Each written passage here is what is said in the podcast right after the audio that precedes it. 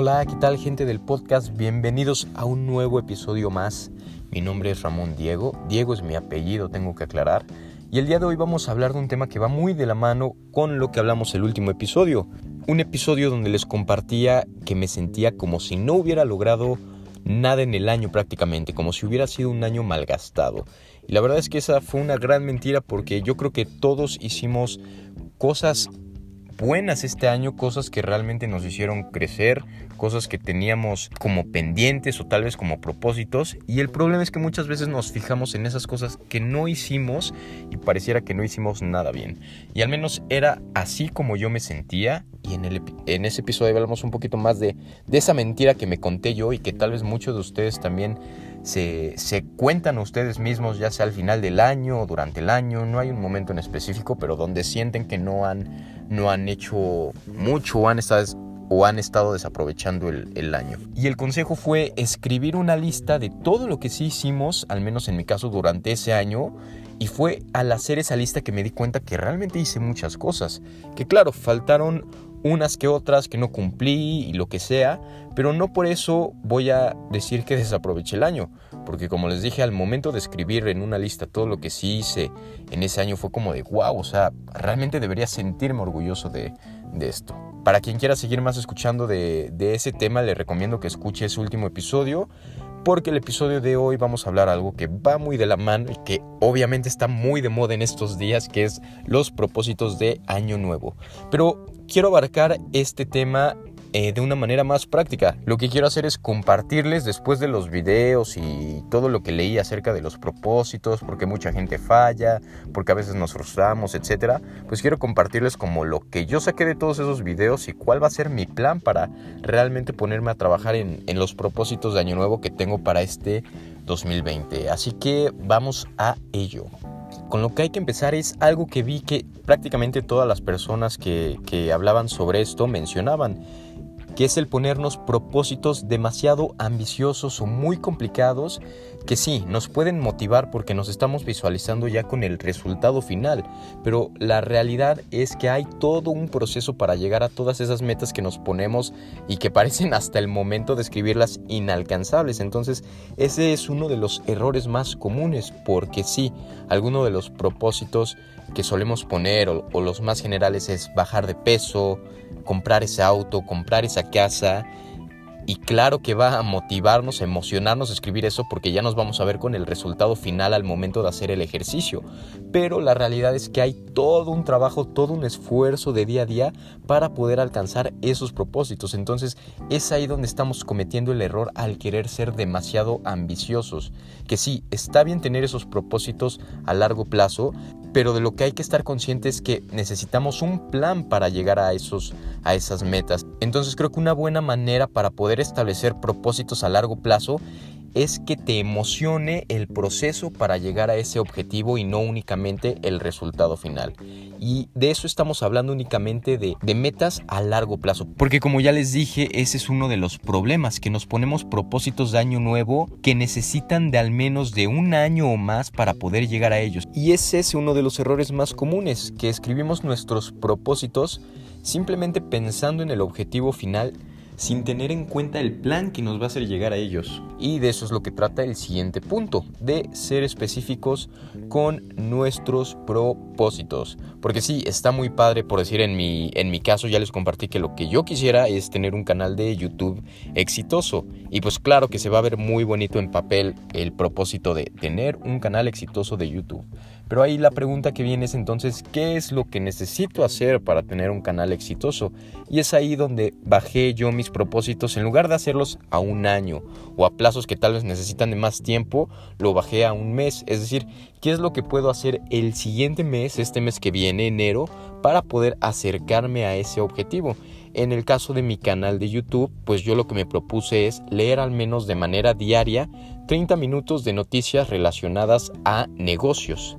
También otro de los objetivos que me puse es tener un video semanal y pues claro que me pregunté ahí qué es lo que necesito para tener un video semanal. Entonces ya tengo lo de las este, ideas, lo de, perdón, lo de leer 30 minutos noticias relacionadas a negocio, pues otro de los pasos es escribir 5 ideas diarias de posibles videos. Entonces yo ya con eso tengo, por así decirlo, un plan en el día a día que me va a servir para cumplir esa meta a corto plazo que me va a llevar a la de largo plazo, que es obviamente tener un canal de YouTube exitoso. Pero ya no solo me estoy quedando con eso, sino que ya lo estoy bajando a un proceso más realista, por así decirlo, que aún me emociona, porque muchas veces cometemos el error de ponernos metas a largo plazo que sí nos emocionan, pero el proceso de convertirlas en realidad no nos emociona tanto. Que claro, no todo va a ser miel sobre hojuelas, va a haber momentos buenos, momentos malos, pero la idea es que en general ese proceso de llegar a, a lo que queremos nos emocione. Que en mi caso esta parte de YouTube sí lo hace, entonces sí cumple como con los requisitos para poder decir este es un propósito que puedo que me gusta, que realmente quiero y que sí puedo lograrlo. Por ejemplo, otro de los propósitos que también puse, que también ya se los he de haber compartido en algún momento, es poder terminar mi tesis. me da risa siempre que hablo mi tesis porque ya me la prolongué demasiado, pero bueno, de esto se trata esto de los propósitos, poder ponernos un plan para ir poco a poco cumpliendo ese objetivo y no querer de un día para otro terminarla, que es algo que yo imaginaba. Yo sentía que si me ponía tal vez una semana de manera intensa podía acabarla, que sí, pero pues si no puedo ni siquiera un día concentrarme, menos voy a poder hacerlo una semana. Entonces algo que también vi en estos videos que me gustó muchísimo es que si tus objetivos crees que no los puedes cumplir, pues hazlos todavía más chiquitos. En mi caso, esta parte de la tesis, si ya sé que no me puedo poner toda una semana, trabajar de manera diaria en mi tesis, lo que me propuse, primero dije, a ver, puedo de manera diaria dedicarle 30 minutos a simplemente enfocarme en mi tesis. Y sinceramente yo en mi mente dije, sí, eso suena fácil, pero también fui realista. Dije, no he podido hacer esto casi durante dos meses. Entonces lo que hice fue hacer más chiquita esa meta. Entonces fue, puedo dedicarle 30 minutos tres veces a la semana a mi tesis para poder avanzar y eso fue como de, sí, eso todavía lo veo más realizable. Entonces, es la importancia de poder hacer chiquitas nuestras metas. Otro ejemplo que también ponía eh, esta persona de la cual tomé este consejo, bueno, que de hecho fue un autor de un libro de Atomic Habits, que creo me voy a proponer leerlo, pero bueno, no nos salgamos del tema por decir, la persona que quiere bajar de peso, va a ser muy difícil que empiece yendo todos los días al gimnasio. Entonces, si para esa persona es difícil ese, ese hábito o esa meta, pues lo que tiene que hacer es hacerla más chica. Entonces, si no puede ser los siete días, tal vez pueden ser tres o tal vez puede ser uno, no hay problema. Porque uno pensaría, pues ir al gimnasio un día es súper fácil. Ah, pues entonces empieza con eso porque al cabo de un año tú vas a ir al gimnasio 52 veces, en lugar de un año en el que nunca fuiste al gimnasio, pero que siempre lo quisiste. Entonces al hacer esta meta más chiquita te pusiste metas que parecieron fáciles, que parecía que podías hacer más, pero con lo que podías empezar. Entonces eso es lo importante, ponte metas con lo que puedas empezar tú, por más pequeño que parezca, y no necesariamente significa que así tenga que ser todo el año. Ya después del segundo mes puedes decir, oye, ¿sabes qué? Si pude ir un día, ahora quiero hacerlo dos. Y luego al cabo de dos semanas o un mes dices, bueno, ahora quiero hacerlo tres veces. Y es así como se van formando los hábitos, yendo de poquito. Cosa contraria a lo que pensamos cuando ponemos nuestros propósitos, que es de un día para otro. Cuando la realidad no es así. Y pues una de las herramientas que nos van a ayudar no, a ser más específicos, pero sí a tener un plan, es el comprar un planeador, que ni siquiera sé si se llaman así, pero son como unas agendas más grandotas, donde prácticamente tienes tú para... Tienes dos páginas para todo un día y así tú poder dividirlo en las tareas que tienes que hacer en el día a día. Entonces esta herramienta es prácticamente para ser más disciplinado y pues si mi objetivo en este caso fue leer este, 30 minutos todos los días noticias relacionadas a negocios para mi canal de YouTube es establecerme una hora para yo poder dedicar esos 30 minutos a las noticias.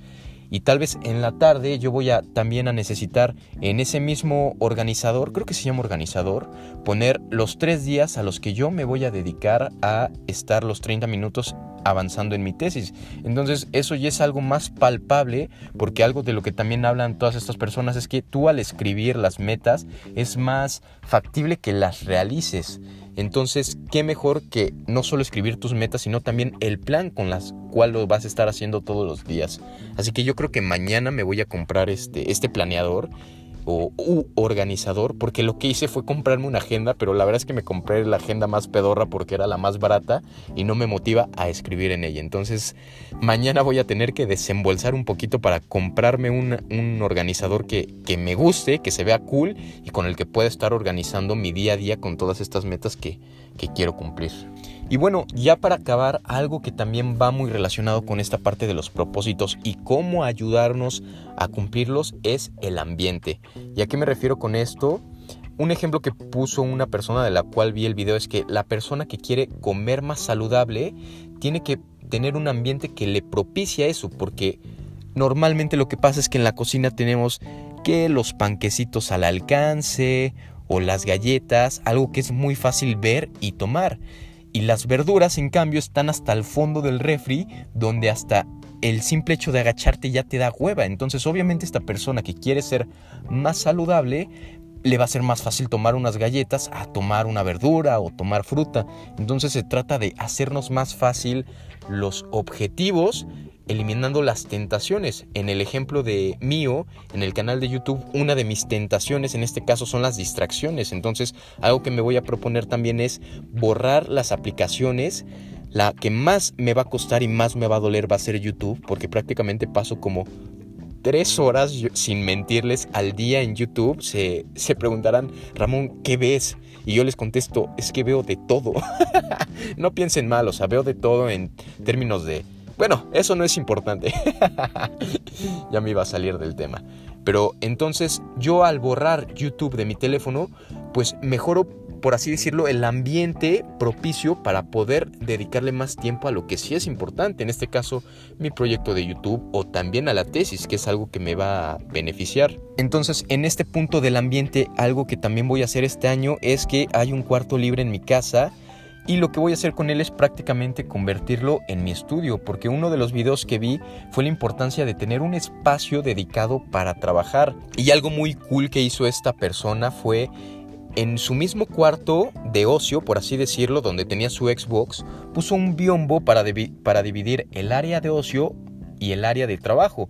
Es decir, la mitad del cuarto prácticamente era su Xbox con la computadora, tenía creo también libros y la otra mitad era un escritorio con nada más que su laptop, tenía unas libretas, tenía un pizarrón donde podía anotar cosas, una que otra cosita como de meditación para hacer más amena la oficina y la verdad es que sí te sentías en otro espacio. Y algo que decía esta persona es que aunque era el mismo cuarto, cuando pasaba al biombo de, de su oficina, por así decirlo, se sentía que realmente estaba en una oficina y eso le, lo hacía ser más productivo y realmente enfocarse en lo importante. Y es algo que yo viví hoy porque yo normalmente cuando tenía que avanzar en mi tesis, tenía que preparar un video o un podcast, pues lo hacía en una computadora donde está prácticamente en medio de la casa, donde pues todos pueden verte, como que no me concentraba, no sentía que realmente estuviera trabajando, porque yo imaginaba que mis papás en su mente imaginaban que estaba viendo videos o perdiendo el tiempo, entonces había muchas distracciones. Y hoy lo que hice fue en mi cuarto tengo también una mesita en la esquina un poco chica, pero puse mi laptop, alejé todas las distracciones, alejé mi celular y realmente me puse a trabajar en hacer el guion para este podcast, en estar leyendo noticias importantes que me iban a servir y sí hizo la diferencia el ambiente. Entonces es lo importante de este punto. La pregunta es cómo puedo mejorar yo mi entorno para que me sea más fácil cumplir mis objetivos. Y créeme que cuando te haces esa pregunta se abren muchas posibilidades y es lo más padre, que tú solito te vas contestando y vas, vas viendo qué es lo que necesitas para que sea más fácil cumplir tus objetivos. Y bueno, espero les haya gustado el episodio de hoy amigos, espero haya sido claro, la verdad es que me costó muchísimo grabar este episodio, a pesar de que fue el, como el que más preparé, el que más practiqué, lo terminé grabando como cuatro o cinco veces. Así que espero haberme dado a entender y que este episodio les sea de mucha utilidad. Entonces vamos a dar una repasada rapidísimo a lo que vimos en este episodio. Una fue el no ser tan ambicioso con nuestras metas y recordar que sí debemos tener metas a largo plazo, pero también ser conscientes de que esas metas a largo plazo requieren de un plan del día a día. El plan del día a día es lo que nos tiene que emocionar, porque si solo nos emociona la meta y no nos emociona el proceso de, pues va a ser muy difícil que cumplamos eso. La segunda parte o el segundo punto fue ser específicos, que obviamente va de lo mano con lo anterior. ser específicos con nuestros propósitos, bajarlos a un mes, que fue lo que yo hice, es decir, cómo puedo en este mes acercarme a esa meta final. Y vimos el ejemplo de mis videos, pues si yo quiero hacer un video, pues necesito leer noticias, necesito eh, sacar ideas. Y para ayudarnos con todo este punto fue la idea del organizador, el comprar un buen organizador que pues ya les compartiré cuál me compro yo porque sí es algo que me voy a comprar y es algo que realmente creo que me va a ayudar para poder seguir mi progreso y pues obviamente ir acomodando mi día a día y volverme más disciplinado, que es algo que me falta mucho. Entonces, algo muy bueno es tener ese planeador para tener a la vista mis metas y tener a la vista lo que tengo que hacer en el día a día para acercarme a ellas. Y por último vimos lo importante que es tener un ambiente propicio que nos ayude a realizar nuestros objetivos. Así que bueno, con este episodio terminamos ahora sí el año.